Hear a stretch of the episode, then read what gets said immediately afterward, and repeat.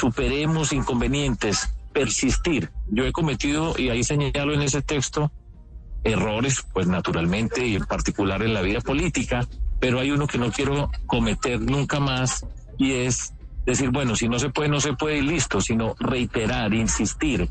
Lo que nosotros tenemos que construir para Colombia tiene que ser un ejemplo, dialogar, disentir, buscar caminos. Es mucho más difícil que un iluminado que dice este es el camino y síganme todos que por aquí nos tenemos que ir. Y eso es lo que necesita Colombia, aprender a discutir, dialogar, confrontar, estrellarnos y pararnos. Entonces yo estoy poniendo precisamente en ese terreno dejar es lo que digo en la primera página, en el primer texto, vamos a dejar eh, diálogos dañinos o confrontaciones innecesarias y persistir en la construcción. Eso es lo que yo le quiero decir a Colombia, a todos nosotros, y seguro que lo podemos hacer. Pero, doctor Fajardo, fíjese que usted está en la coalición de la esperanza. Y en la coalición de la esperanza, además de, de lo que usted ha dicho particularmente frente al expresidente César Gaviria, hoy director del Partido Liberal, han sido muy duros. El exministro Juan Fernando Cristo, en ese mismo aspecto, pero por ejemplo Jorge Enrique Robledo ha sido muy duro directamente contra Alejandro Gaviria. Le hablo de una de las aristas de esta posible coalición.